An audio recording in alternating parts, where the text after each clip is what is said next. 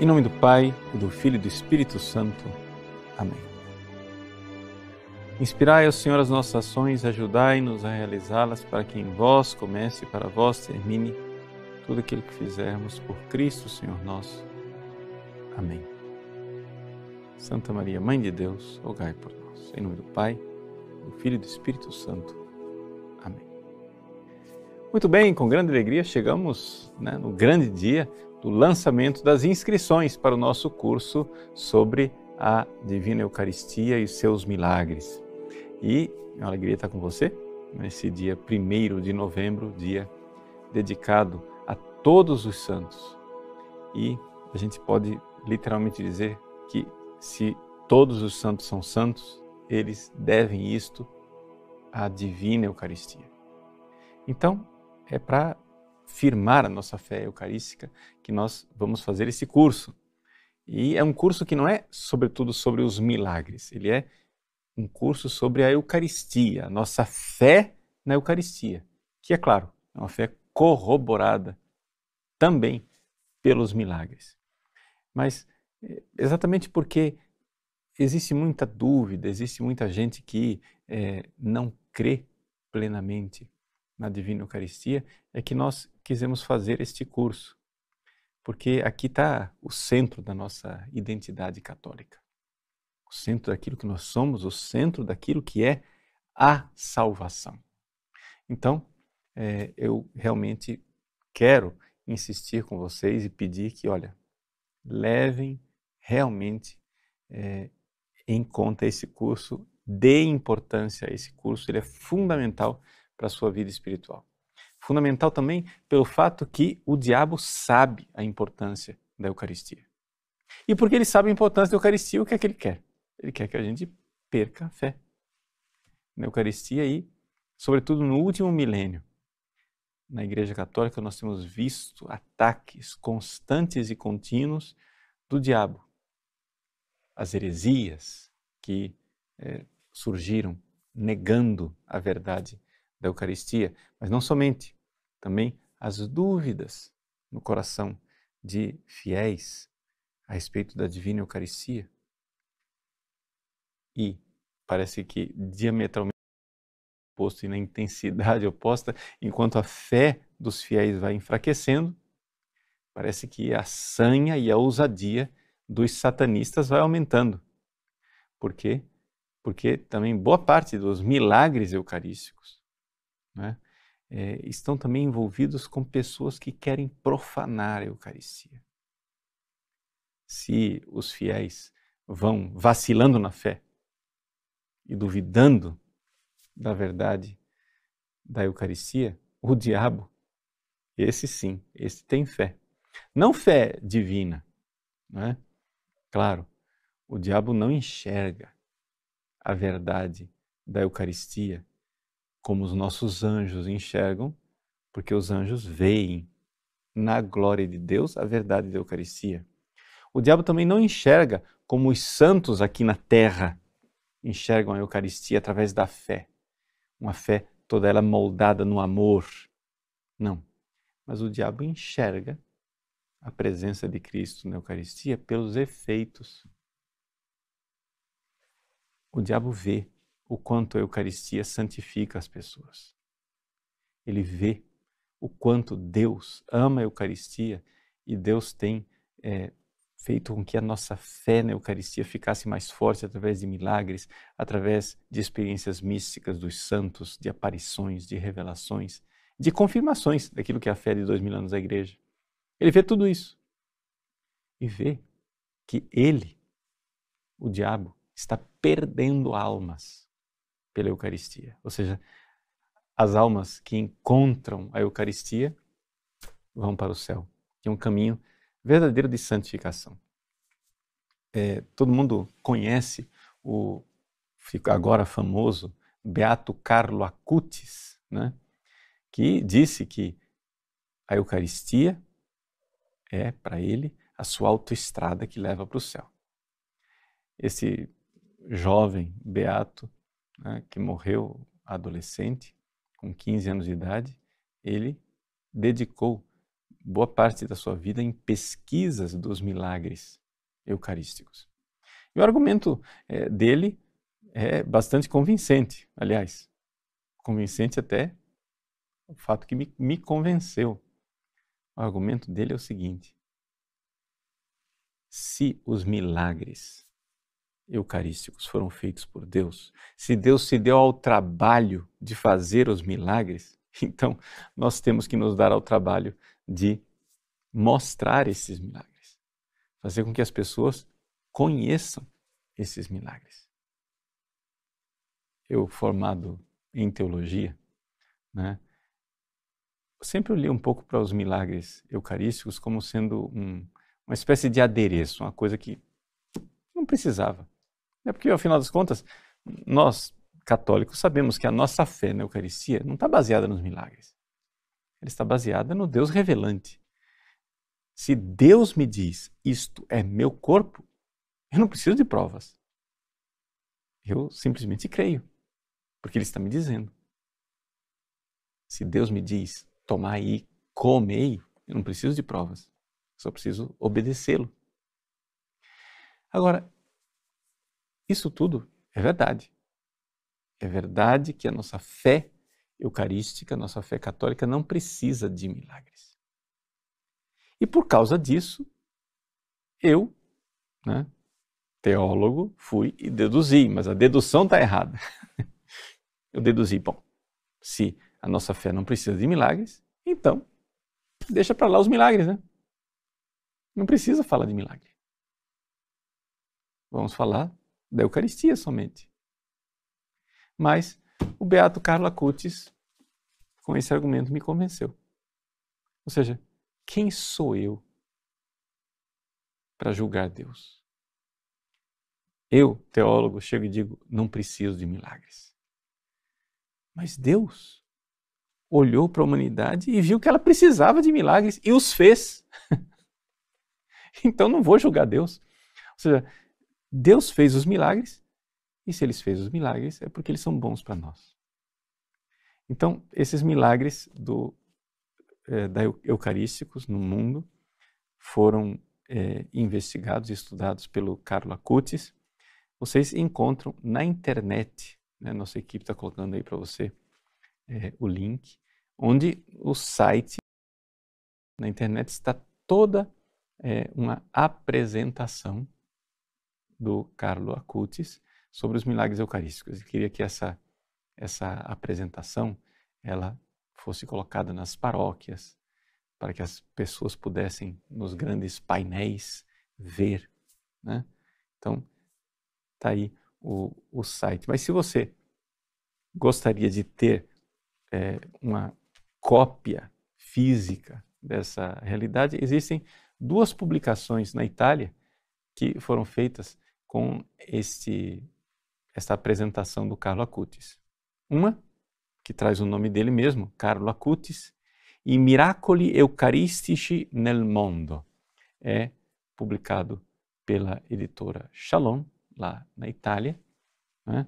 E, assim, é um trabalho muito bem feito, o papel de qualidade, as fotos abundantes, os textos né, que estão aqui e a pesquisa do próprio Carlo Acutis vale muito a pena.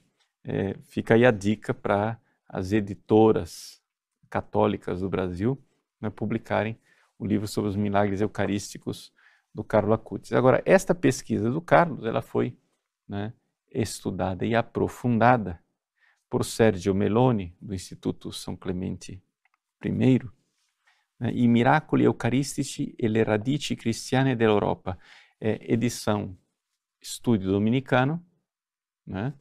e também é a mesma mesmo princípio, né? ou seja, são papel excelente, de excelente qualidade, as fotos coloridas, mas com um acréscimo de que alguns teólogos foram e acrescentaram textos de encíclicas, por exemplo, aqui a página que eu abri é um texto da Mediator Dei, né? é, testemunhos de santos e assim por diante, e assim citações do cardeal Ratzinger, do catecismo, é o texto enriquecido. Né? Então, está aqui essas duas publicações do é, Carlo Acutis que falam, evidentemente, deste que é o milagre mais famoso, o milagre eucarístico mais famoso né, atualmente, que é o milagre de Lanciano, na Itália.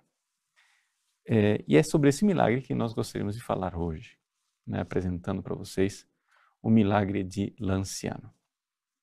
Bom, primeira coisa, é, você encontra na internet muita coisa a respeito do milagre de Lanciano.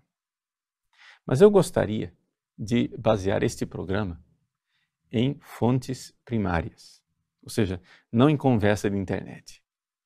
Mas eu gostaria de ler com vocês as conclusões de um estudo clínico que foi feito a respeito é, da carne e do sangue do milagre eucarístico de Lanciano, que foi feito pelo professor Linoli, né? e tudo isso está publicado. Você tem aí à disposição o PDF, o link para você baixar o PDF e ler o documento original italiano, né?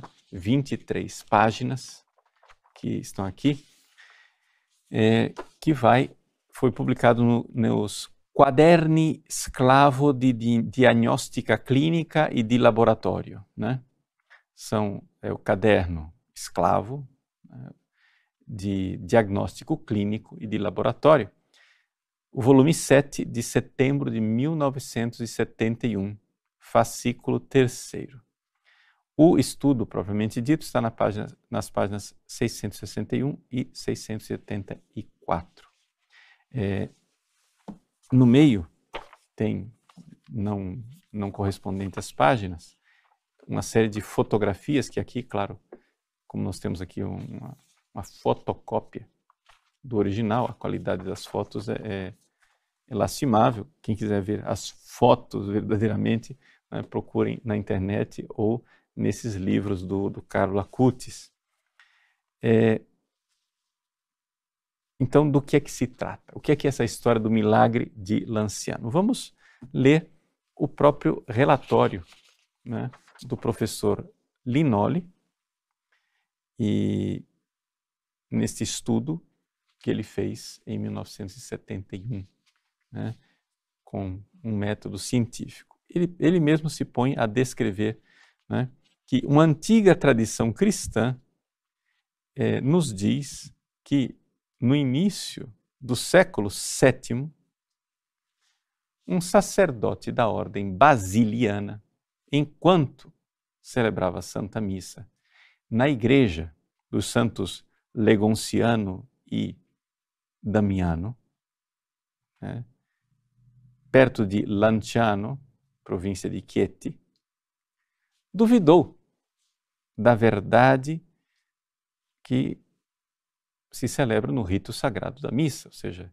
a verdade que nós católicos cremos é que o padre, quando ele pega o pão, pronuncia a palavra isto é meu corpo, e pega o cálice com vinho e diz: Este é o cálice do meu sangue, e o resto das palavras da consagração do vinho, nós cremos que ali acontece o mistério da transubstanciação. Nós vamos ver no nosso curso o que é esse mistério da transubstanciação. É, dizendo em palavras bem breves, no curso nós vamos ver com mais detalhes isso daí, o fato de que é, a espécie, essa é a palavra técnica, ou seja, a aparência externa, os acidentes externos de pão continuam lá, mas que a substância de pão não está mais lá. É a substância do corpo de Cristo. É o corpo vivo de Cristo. Né? E, portanto, também o seu sangue, a sua alma e a sua divindade. E que, na aparência de vinho, ou seja, todos os aspectos cientificamente é, constatáveis de, de, de vinho ali, está a substância que não é mais a substância, filosoficamente falando, de vinho, mas é do sangue preciosíssimo nosso Senhor Jesus Cristo, que é o sangue daquele que está vivo, portanto, também o seu corpo, a sua alma e a sua divindade. Essa é a nossa fé. Então a gente crê que ali está vivo nosso Senhor Jesus Cristo. Verdadeiro homem, verdadeiro Deus, presente em forma substancial no sacramento. Essas palavras aqui são muito meio difíceis, mas é, é por isso que eu estou convidando você para fazer o curso. Porque a gente precisa entender verdadeiramente o que é que nós cremos quando nós cremos nesse mistério da transubstanciação. Mas o professor Linoli, né, então, diz aqui que o sacerdote duvidou da transubstanciação. Né? E então ele veio, viu, para sua imensa alegria e também para o povo presente, a transformação da hóstia em carne e do vinho em sangue. Tá? É, tudo isso tem dados históricos que mostram como é que lá do século VII até hoje esta memória desses acontecimentos né, é, estão lá documentadas. E então o professor Linoli parte para a descrição do que é que a gente encontra lá em Lanciano. Tá? Então, até aqui é, é a parte histórica. Né? Um padre basiliano celebrou missa, duvidou, pá, milagre. Milagre porque, de repente, a aparência de pão se transformou em aparência de carne. E a aparência de vinho se transformou em aparência de sangue. Essa carne e esse sangue foram guardadas durante séculos, né? agora 13 séculos, e o professor Linoli então descreve o que é que ele encontrou lá como cientista, a primeira coisa antes de fazer um, um exame, né? antes de fazer o estudo, ele é, descreve o que é que está lá. Então você vê fotos na internet sobre o milagre de Lanciano, etc, etc. Mas vamos lá ver que, como é que o cientista descreve o que está lá. Ele diz assim: é uma lâmina de tecido, ou seja, tecido humano, aqui no caso, né? Ou seja, é uma lâmina de carne humana que parece que afinou e que está lacerada na parte central. Por da retração do tecido na direção da periferia, onde, nessa periferia, ele parece engrossado por pregas circulares. Enfim, então o que é que você vê quando você vê lá a hóstia de Lanciano? Né? O que é a hóstia? Né? É aquele um pão redondo e, e ele tem a espessura, né? a mesma espessura do centro é da periferia, mas na hóstia de Lanciano, a carne, né? ela se retraiu para a periferia. Então ela engrossou na periferia e dentro ficou lacerado, ficou buraco. Seja, a carne repuxou para a periferia. Então ela ficou pregueada, né, voltada para a periferia. Essa superfície é lisa é, e se vê claramente que ela nunca foi é, não houve ali nenhuma intervenção de rachadura, de corte, de nada. A única coisa que se nota de diferente na carne que está lá é que ela tem pequenos furos na parte externa, provavelmente devido à passagem de alguma agulha. No passado, alguém foi lá e passou uma agulha no, no tecido da carne. Agora, só para esclarecer, porque na internet se diz muita coisa. É, não, a carne que está lá é, tem todos os aspectos, é idêntica à carne que acabou de ser tirada de um corpo. Isto é um exagero. A igreja, ela ama a verdade real científica, aquilo que o, o cientista aqui é, constata é o seguinte: que este tecido, esta carne, está uniformemente duro com a dureza de madeira. Ou seja, é como se fosse ele secou, né? Então não é a carne, digamos assim, com a flexibilidade de carne. É carne que ficou carne desidratada. Ela está seca. Por causa dos séculos, né? É evidente. Então ela é durolinha, que é a expressão que ele usa. Ou seja, dura como madeira.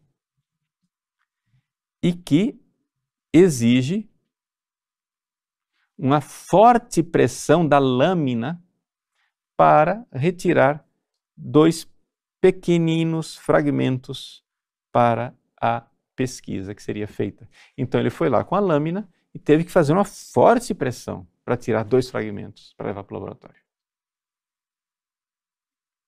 Por quê? Porque está duro como se fosse madeira. Né? E o sangue? Bom, o sangue é também, que está lá num, num vaso de vidro, são cinco fragmentos com um peso total de 15,85 gramas, de cor amarelo-marrom, né? E tanto a hóstia como o sangue tem alguns pontinhos brancos. E estes é, pontos brancos, depois ele identificou como sendo fungos amorfos. Né? É contaminação devido aos séculos. Tem fungos. E, pois bem, também o sangue é, está uniformemente duro e somente com uma forte pressão do instrumento cortante é que se conseguiu retirar com dificuldade uma pequena parte. Então, vejam, eu acho eu gastei um pouco de tempo descrevendo as coisas, né, que eu acho que é interessante, que você tem a descrição científica do que é que se encontra lá. Porque as pessoas veem foto e ficam imaginando alguma coisa e, e mas que será que é aquilo? Então aqui você com essa descrição, ao ver a foto, é, do, da carne e do sangue do milagre de Lanciano, você então sabe do que é que se está falando. Né? Qual é a descrição exata do que está lá. Bom, e qual foi a conclusão? A conclusão vocês podem ler na página 670, né, as considerações conclusivas. É, eu aconselharia quem sabe ler italiano que leia o artigo inteiro. É, é rápido, são 15, 16 páginas de texto, o resto são fotos. É muito fácil de, de ler, embora numa linguagem, claro, médico-científica, mas é interessantíssimo, porque na internet a gente encontra resumos, coisas assim, mas não é o estudo científico que foi feito. Então, qual é a conclusão que ele tira né, desta do antigo sangue e da antiga carne que a tradição nos é, apresenta como sendo o milagre eucarístico de Lanciano do século VII. Então, quais são os pontos que ele pode resumir? Veja, primeira coisa, que o sangue do milagre eucarístico de Lanciano é verdadeiramente sangue. Quer dizer, ah, mas é óbvio. É, é óbvio até que analisaram, né? É que hoje a gente sabe que é sangue. Mas assim, se achava que era sangue é, durante séculos, mas agora cientificamente nós sabemos que é sangue. E a carne, ela é carne, mas carne de um tipo especial. Ou seja, é claramente carne é, que pertence ao miocárdio, ou seja, ao tecido do coração. Por quê?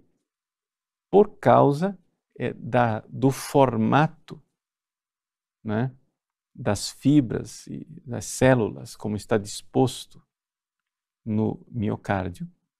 Né? Assim, é uma coisa única no corpo humano, então claramente isso, aquilo lá é carne, mas não é carne de qualquer parte do corpo. É carne do coração. Terceira conclusão. Pela técnica né, é, de Uhlenhuth, que consegue distinguir é, carne humana de carne animal, se chegou à conclusão de que tanto a carne como o sangue são da espécie humana.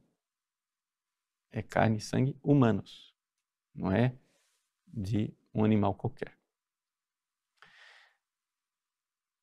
Quarta conclusão, de que a carne e o sangue, ambos, são do tipo AB. Não é? E, portanto, e aponta para o fato de ser do mesmo indivíduo. E aqui vem uma coisa que, que tem bastante é, controvérsia na internet. O pessoal diz: não, a carne e o sangue estão lá é, é, vivos, como se tivessem sido extraídos neste momento. Não é isto que é o resultado da pesquisa científica. Não é bem isto.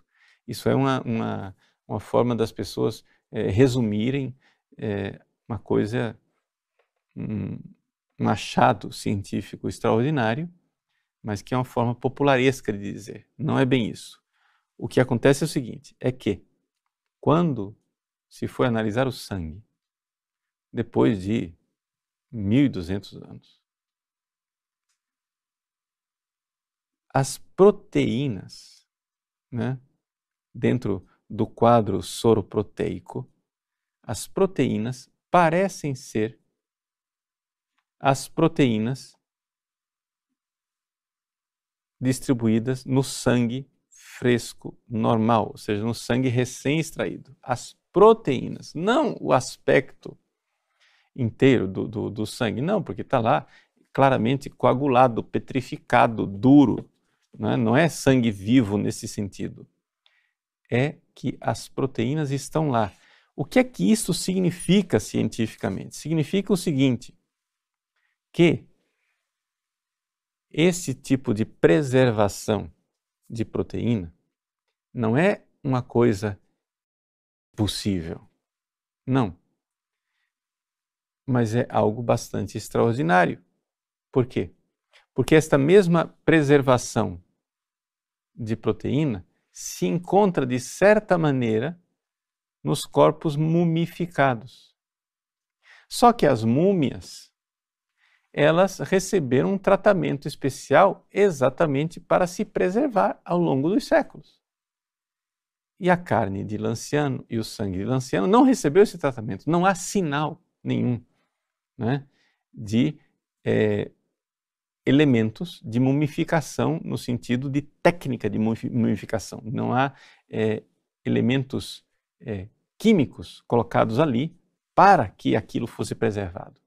Então parece bastante extraordinário o fato de que este é, material orgânico, que, é, que são as proteínas, tenham superado aquilo que é o destino fatal da carne, ou seja, que aquilo se desfaça.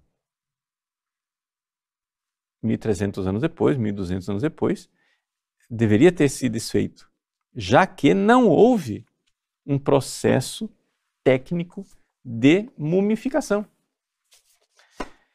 É, então, esses são os resultados científicos, vocês podem ler no relatório né, é, do professor Linoli, e é isso que se pode afirmar a respeito cientificamente da carne e do sangue de Lanciano.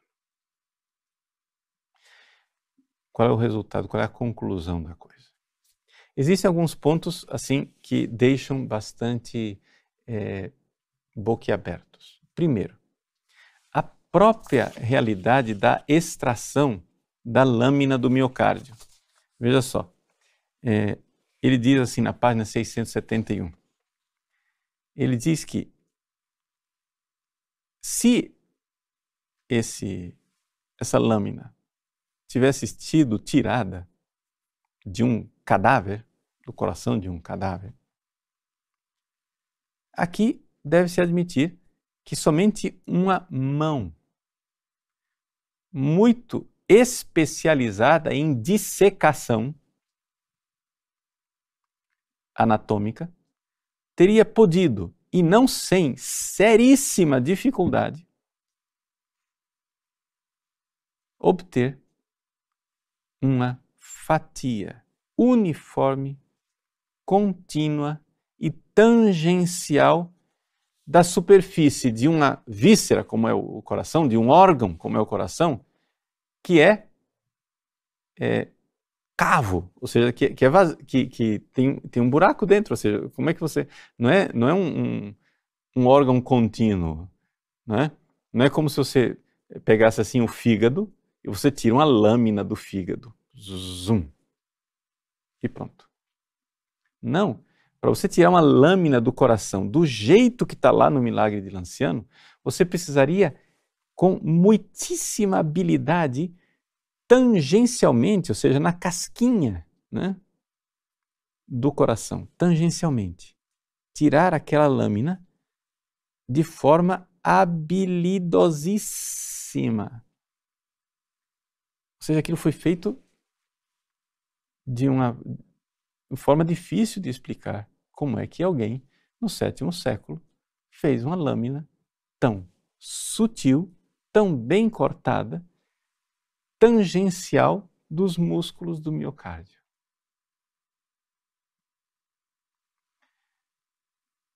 Então, é, aqui nós temos algo fantástico, né? de difícil explicação científica. E de difícil explicação científica, como é que isto é, sobreviveu 12, 13 séculos. Como é possível? Então, é, é algo realmente é, que dá é, algo de credibilidade humana aos milagres. Agora vamos falar do que é que a gente espera de um, que é que é um milagre, né, o eucarístico. Vamos, vamos entender isso.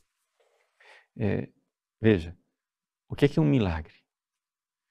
Com relação aos milagres, a gente deve agir do mesmo jeito que a gente age com outras aparições, visões, é, místicas, etc.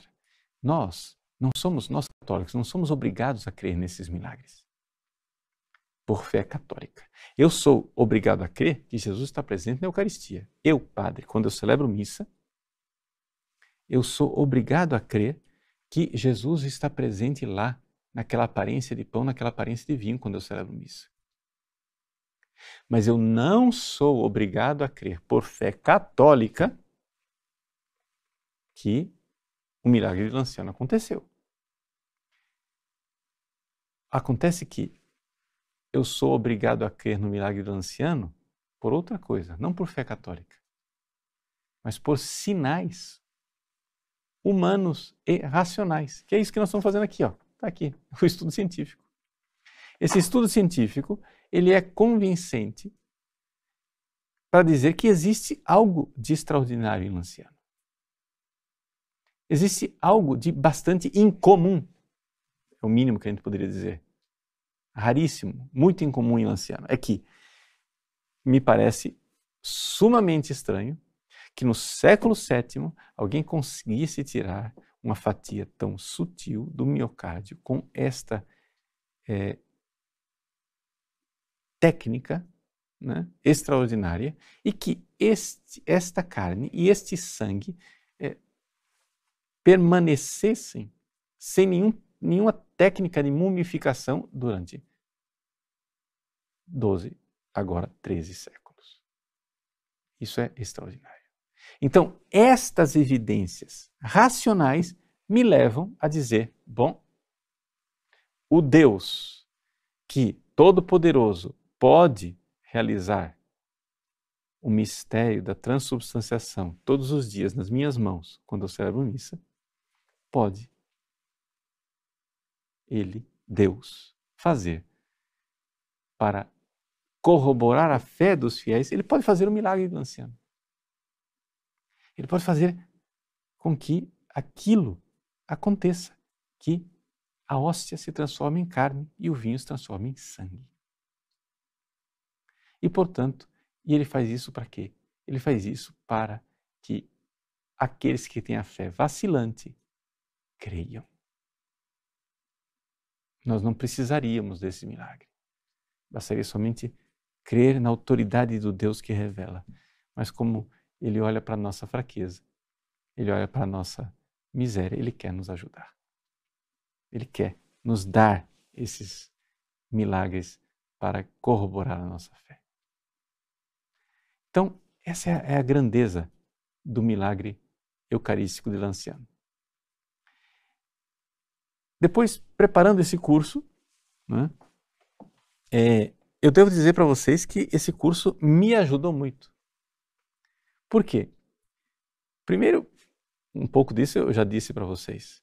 Eu olhava para os milagres eucarísticos, eu sempre acreditei que eles fossem verdadeiros, mas eu olhava para eles como supérfluos. Sim, aconteceu um milagre, mas eu não preciso disso. Eu tenho minha fé católica, basta. Mas ao estudar né, o testemunho deste jovem beato, Carlo Acutis, me levou a entender que havia uma soberba de teólogo no meu não precisa. Como não precisa? Quem sou eu para dizer para Deus o que precisa o que não precisa? Né? Deus, na sua bondade, nos deu estes milagres.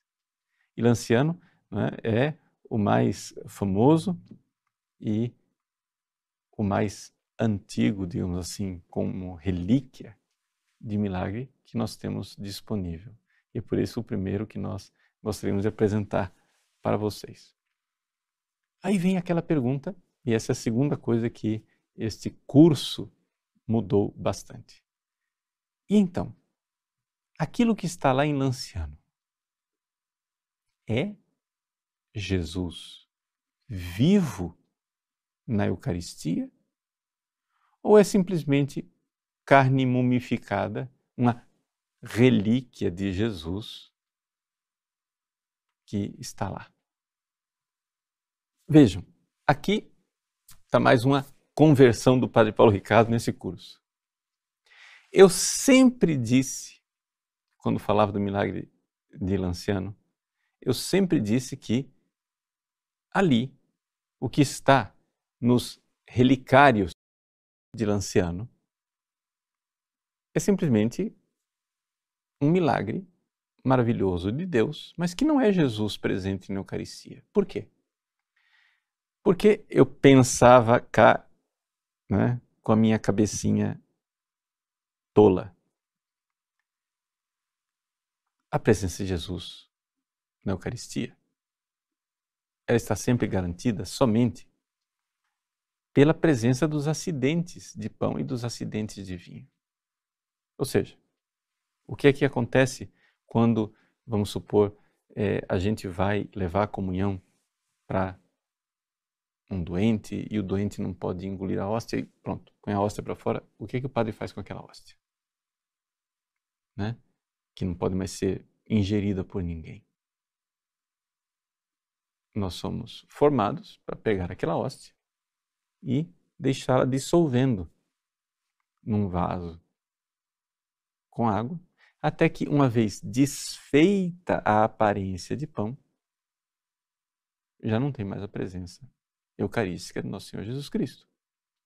Não é isso? Ou seja, a presença de Cristo permanece enquanto estão lá os acidentes. A mesma coisa acontece quando você comunga. Né? Você comunga e recebe Jesus vivo e verdadeiro na Eucaristia. Mas aquilo não fica uma presença indeterminada. Aquela presença está lá enquanto está presente o acidente de pão, ou seja, enquanto o seu corpo não digere aquela aparência de pão. Não é isso? Bom, O fato, porém, é que isso é quando nós, seres humanos, fazemos isso. Então, desapareceu a espécie de pão, desapareceu a presença de Cristo. Eu, com a minha cabecinha, pensei: bom, se desapareceu a espécie de pão, desapareceu a presença de Cristo, então, tchau, pronto, acabou. O que está lá em Lanciano não é Jesus Eucarístico. É uma relíquia de Cristo. Milagrosa, mas não é Jesus Eucarístico. E assim eu pensava, e assim eu ensinava, até que eu me pus a estudar esse curso. E então, estudando esse curso, me deparei com aquele destruidor de argumentos tolos. Chama-se Santo Tomás de Aquino. E Santo Tomás de Aquino tinha, eh, não sei se ele conhecia o milagre de Lanciano, mas ele certamente conhecia o milagre de Bolsena e Orvieto, para o qual ele compôs os hinos da festa de Corpus Christi. E ele trata desse assunto numa das suas questões na Suma Teológica. E ele diz assim: Veja, Deus faz muitas vezes o milagre de transformar a aparência de pão em aparência de carne, aparência de vinho em aparência de sangue, para atestar a presença de Cristo vivo na Eucaristia.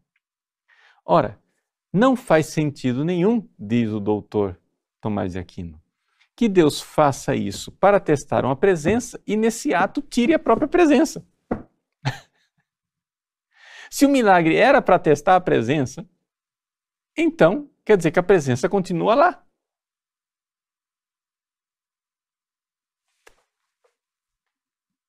E é evidente. Uma vez que você ouve esse argumento, ele faz todo sentido, né? Ou seja, Deus faz um milagre para dizer que Jesus está presente lá. Então você via pão, agora você vê carne. Mas para crer no quê? Numa presença que você não vê. O que é que você não vê? Quando você olha para a hóstia lá no ostensório, na sua paróquia, aquela espécie de pão, você vê pão, mas você crê que está lá Cristo vivo. Em Manciano, o que é que você vê? Você vê carne. E carne claramente morta. Petrificada, inclusive, se você quiser chamar, usar esse termo. Aquela aparência de carne, porém, tem dentro uma presença de Santo Tomás de Aquino. Que é a presença para a qual aconteceu aquele milagre a presença de Cristo, vivo, ressuscitado. O que mudou foi a aparência externa. A aparência externa de pão virou aparência externa de carne. Mas a substância, no sentido de transubstanciação, continua lá, ou seja, o corpo de Cristo, vivo e verdadeiro. Esse é o argumento de Santo Tomás de Aquino e fica difícil de enfrentar Santo Tomás de Aquino, porque os seus argumentos são bastante convincentes e contundentes. Então, mais uma vez, o Padre Paulo Ricardo né, tomou uma lição de Santo Tomás de Aquino.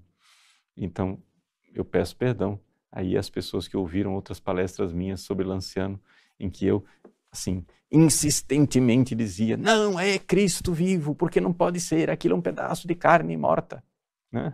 Ou seja, claro, é uma aparência de carne morta que esconde a presença de Cristo vivo. Esse parece um argumento teológico muito mais sensato, muito mais robusto do que o meu tolo argumento de que, desaparecida a espécie de pão, desaparece a presença de Cristo. Sim, quando sou eu quem causo o desaparecimento da espécie de pão, desaparece a presença de Cristo. Mas quando é Deus quem causa o desaparecimento da espécie de pão, eu devo perguntar: por que é que ele quis fazer desaparecer? Bom, ele quis fazer desaparecer a espécie de pão para atestar a presença do Cristo vivo. Então seria muito estranho que ele fizesse isso para testar uma presença que naquele mesmo ato ele faz com que desapareça. Então, minha culpa, minha culpa, minha máxima culpa, né? Eu peço perdão é, e, inclusive, devo um ato de reparação. Se um dia eu voltar a Lanciano, eu irei fazer né? uma piedosa genuflexão diante do milagre de Lanciano. Porque quando lá estive, eu não fiz genuflexão. Porque era uma convicção minha de que aquilo era somente uma relíquia. Né? Inclusive até censurei o padre americano que estava comigo, que me acompanhou, o padre Tom, meu amigo de bancos da Gregoriana, porque ele chegou lá e fez genuflexão. Ele disse, não, faça genuflexão. Ele disse, mas como não? É porque aqui é a carne de Cristo, mas não é o Cristo vivo. Bom, Santo Tomás de Aquino está aí para corrigir as nossas ideias. E são sempre argumentos teológicos, é evidente. Você não, não é obrigado né, a crer nesses milagres, mas seria muita soberba não crer neles quando há tanta evidência, tanta prova e tanto sinal da bondade de Deus. Então, fica aí o convite para você participar do nosso curso da Divina e Santíssima Eucaristia e dos seus milagres. O curso vai ser muito mais sobre a Eucaristia, mas exatamente apontando para o grande mistério e a verdade da Eucaristia, os milagres nos ajudam. Nos ajudam a crer naquela fé que é a fé católica, a fé verdadeira, a fé de sempre, a fé dos apóstolos, a fé de que Jesus, tendo amado os seus, amou-os até o fim. E então, ele tomou o pão, ele tomou o vinho e quis estar conosco até o fim dos tempos. Se inscreva lá, venha participar conosco. As aulas vão ficar disponíveis para você na semana que vem. Então, você vai poder verdadeiramente aprofundar a sua fé na divina Eucaristia através dos seus milagres. Deus abençoe você. Em nome do Pai, e do Filho e do Espírito Santo.